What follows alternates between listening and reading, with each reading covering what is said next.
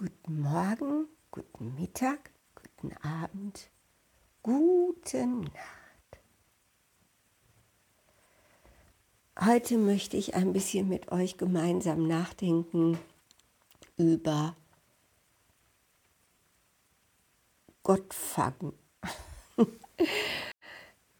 Bei mir hat sich ja mein Gottesbild unglaublich immer wieder gewandelt. Als kleines Kind war es eben Jesus, Jesus, Jesus. Und sein Papa, der liebe Gott, der über allem thront. Und der dann als lieber Gott eben auch und gerechter und auch strenger Gott eben auch dann irgendwann auf seinen Sohn gehört hat, der gesagt hat, Papa, vergib ihn, sie wissen nicht, was sie tun. Hm, okay, na gut, das sehe ich ein ja, ich vergebe ihnen, sie sind eben so, wie sie sind. Ja, Papa, aber wenn sie in ihrem Leben böse waren und wenn sie das nicht bereuen und sich ändern, dann werde ich später als Richter auf deinem Thron die, die lieb waren, in den Himmel schicken und die, die böse waren, in die Hölle. Das ist eine gute Idee. Halte das bitte in den Evangelien fest. Ja, ja, ich, ich sorge mich schon darum, dass das dann auch später in diese neue Bibel, das Neue Testament, reingeschrieben wird, damit sie alle sich Mühe geben, so lieb und gut zu sein wie der barmherzige Samariter und so arm und frei zu sein wie meine Fischer, die sich mir angeschlossen haben und einfach zu Vagabunden wurden gemeinsam mit mir. Okay. Also, das hier war der Gott meiner Kindheit, das war Jesus. Und glaubt mir, wow, ich war schon fast ein bisschen pathologisch gläubig. Ich weiß gar nicht, ob das heute noch so durchgegangen wäre. Wahrscheinlich wäre ich zu irgendeinem Psychologen geschickt worden. Ich wollte auch immer Nonne werden. Okay, okay. Dieses Gottesbild hat sich zwar im Laufe meiner 64 Jahre echt immer wieder gewandelt, immer wieder gewandelt. Das ist so ein bisschen wie die Suche nach dem Traumprinzen. Ich bin ja nun auch ein Mensch, ich hatte wirklich große Lieben, oh so große Lieben, so unfassbar große Lieben. Und die letzte ist noch nicht mal lange her. Aber ähm, sie hatten immer einen Anfang, einen Verlauf, einen Niedergang und ein Ende ich kann mir gar nicht vorstellen, wie man 30, 40 Jahre verheiratet ist und auch nach, sagen wir mal, drei Jahren immer noch den gleichen Spaß an Sex hat wie am Anfang. Ich kann es mir einfach nicht vorstellen. Ich meine, man ist doch erstmal so verzaubert. Ne? Und dann ist das ja, also gerade Sexualität ist ja dann wie so eine Parallelwelt man hat das Gefühl, irgendwie die Naturgesetze funktionieren nicht mehr und alles ist irgendwo, ja, Magie. Aber das hält doch nicht 30, 40 Jahre. Das ist doch dann wie einen leckeren Pudding essen oder sowas. Das kann doch nicht sein, dass das so lange funktioniert, dass man denkt, oh mein Gott, das hast du noch nie erlebt. Das glaube ich nicht. Das glaube ich nicht. Ja, auf jeden Fall bei mir war es eben so, ich bin da, ne, wir haben ja verschiedene Menschentypen und vielleicht ist ja auch mein Menschentyp nicht so ganz häufig vertreten. Ich bezeichne mich ja auch selbst als Vagabunden. Ich brauche das Wandern. Ich brauche eben auch immer wieder neue Lebensepisoden, so wie eben in so einer Netflix-Serie. Ich mit meinen Netflix-Serien. Ich bin jetzt bei Staffel 8 bei Blacklist und ähm, ne, so, was mir an Blacklist so gut gefällt, ist diese Verschachtelung jeder einzelnen, aller einzelnen Folgen, wo ja immer wieder was vollkommen Neues ähm, erzählt wird, das aber verflochten ist mit den vorhergehenden Episoden. Und das finde ich auch das Besondere an der Serie.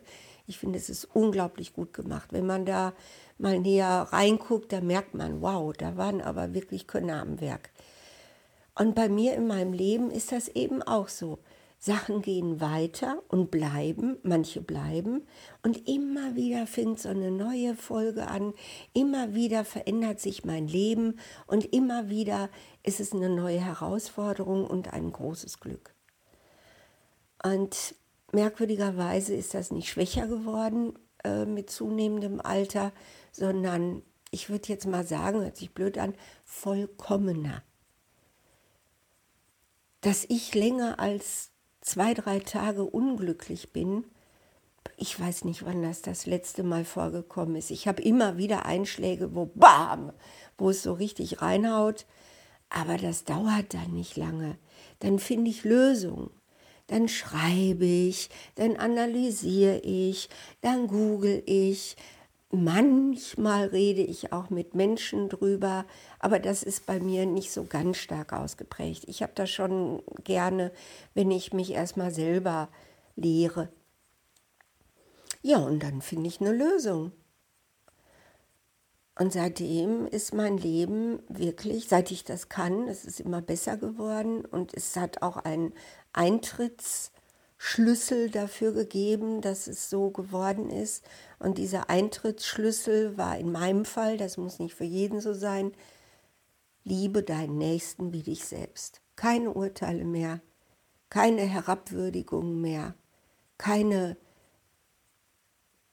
Unterstellungen mehr und kein Gut und Böse mehr. Wir sind alle gleich jeder hat eine eigene Facette beizutragen zu diesem großen Ganzen und es steht mir überhaupt nicht zu, da in irgendeiner Weise ein Urteil zu fällen. Wer bin ich denn? Okay, und das ist also mein neues Gottesbild. Oh Gott, wie habe ich das jetzt? Wie lange habe ich das jetzt?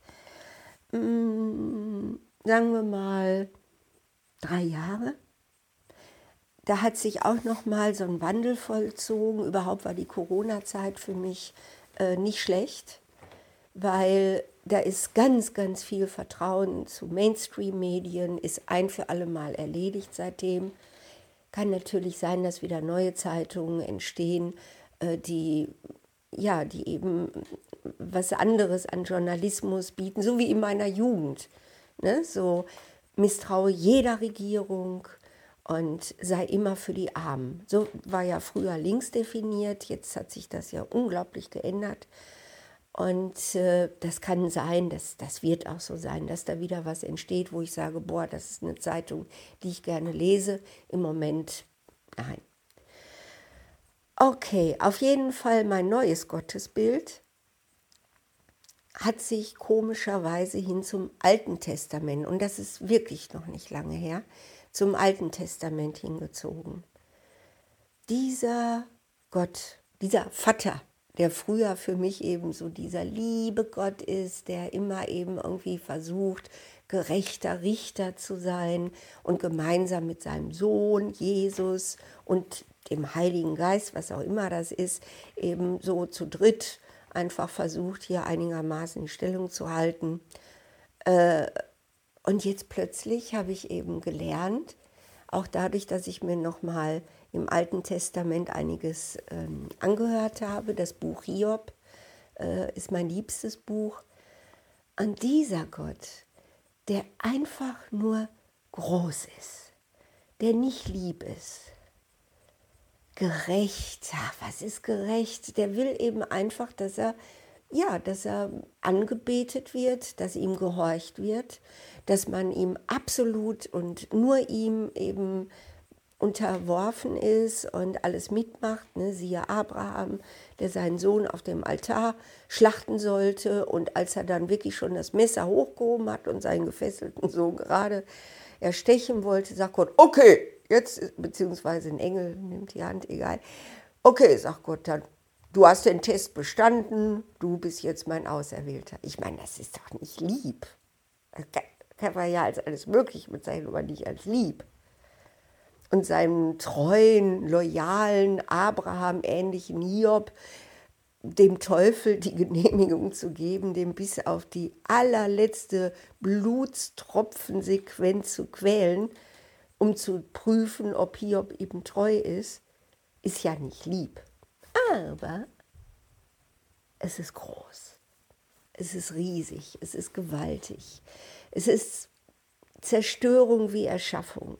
Es ist gestorben sein und im Finsteren neue Kräfte sammeln und dann wieder hervortreten.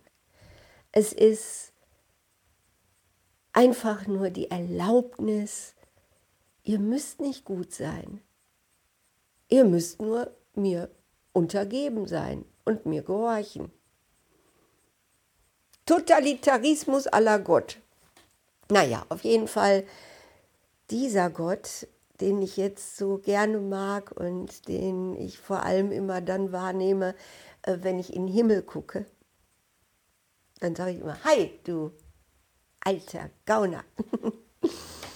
Der ist derjenige, der mir die Erlaubnis gibt, nicht gut sein zu müssen.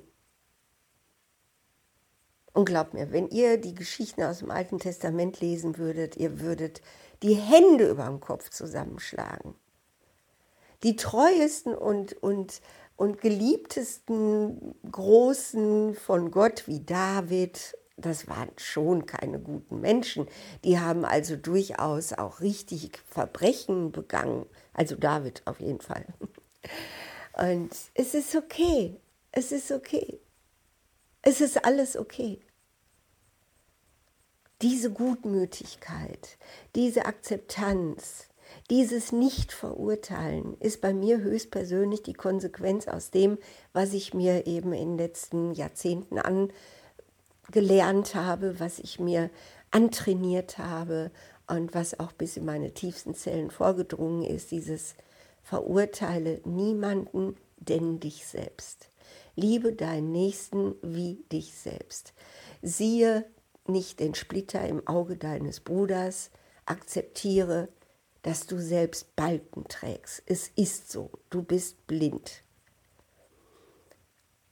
Ja, und seit ich das eben so akzeptiere, und ich finde sie alle so süß, ehrlich, alle, ich sage auch andauernd zu irgendeinem Menschen, oh, bist du süß, weil ich das einfach so empfinde und Empfindung kein besseres Wort weiß als süß. Es ist so, so süß, so hilflos. Die meckernden Opas an der Kasse, die übrigens langsam weniger werden in meiner Welt. Ich vermute mal, wenn man so auf Rentner schimpft, weil sie ja ähm, so viel Geld kosten und nicht mehr produktiv sind und die Jugend sie finanzieren soll, das macht dann ja doch ein bisschen kleinlaut. Ne? Aber das ist doch süß. Also mein neues Gottesbild mit diesem Gott des Alten Testaments, das ist für mich eine unglaubliche Befreiung. Alles tun zu dürfen, alles sein zu dürfen, was in mir ist und einfach davon auszugehen, er mag mich. Er mag mich genau so, wie ich bin.